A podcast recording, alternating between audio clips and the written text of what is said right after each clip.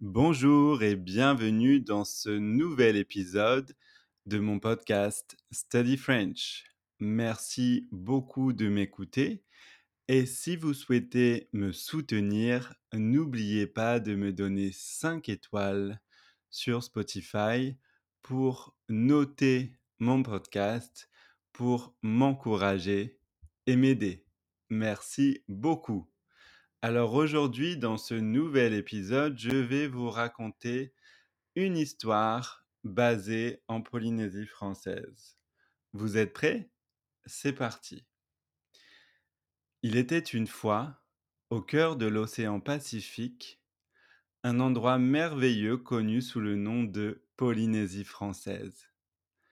Ces îles étaient réputées pour leur beauté enchanteresse et leur riche culture. Dans ce lieu magique vivait une fille nommée Poé. Elle était née sur l'île de Moorea, entourée de montagnes majestueuses et de lagons cristallins. Poé était connue pour son amour inconditionnel de la mer. Depuis sa plus tendre enfance, elle passait ses journées à explorer les fonds marins nageant aux côtés des poissons multicolores et des tortues gracieuses. Un jour, alors que Poé se promenait le long de la plage, elle découvrit une mystérieuse coquille de nautile échouée sur le sable. Intriguée par sa beauté unique, elle la ramassa et l'approcha de son oreille. À sa grande surprise, elle entendit une douce mélodie s'échapper de la coquille. La voix mélodieuse provenait d'une fée de la mer nommée Maeva. La fée, reconnaissant la pureté du cœur de Poé, lui accorda trois vœux en remerciement de l'avoir libérée de la coquille enchantée. Poé était rempli d'émerveillement et réfléchit soigneusement à la façon d'utiliser ses vœux. Son premier souhait était de préserver la beauté naturelle des îles polynésiennes pour les générations futures. Elle souhaita que les coraux restent éclatants, que les poissons continuent de danser dans les lagons et que les plages demeurent immaculées. Pour son deuxième vœu, Poé souhaita une harmonie et une paix durables entre les habitants des îles.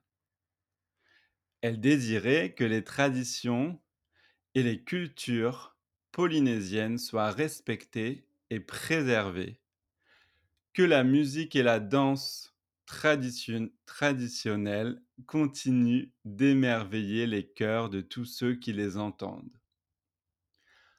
Enfin, pour son troisième vœu, Poé demanda à la fée de la mer de lui accorder le pouvoir de communiquer avec les créatures marines.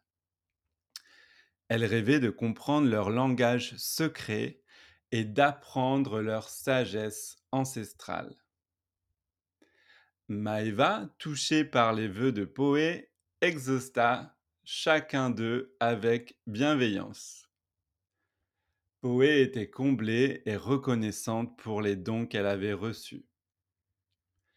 Dès lors, Poé devint une protectrice de la nature et une ambassadrice de la culture polynésienne.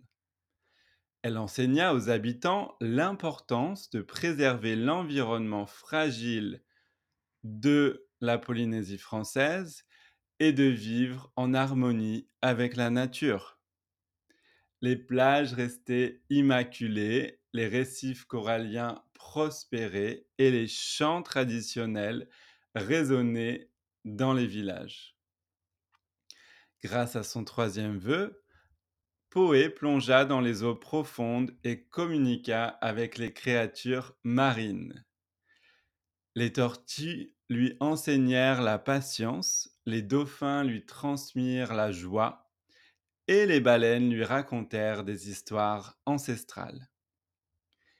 Poé devint une messagère entre les mondes terrestres et marins, partageant les connaissances qu'elle avait acquises pour le bien de tous. L'histoire de Poé se répandit dans toute la Polynésie française, inspirant les habitants à protéger leur environnement et à célébrer leur héritage culturel. Grâce à sa sagesse et à sa détermination, les îles polynésiennes continuèrent de briller comme des joyaux de l'océan, unissant les gens et la nature dans un équilibre harmonieux. Et Poé, la gardienne des océans, continua de nager avec grâce parmi les vagues, veillant sur les merveilles de la Polynésie française.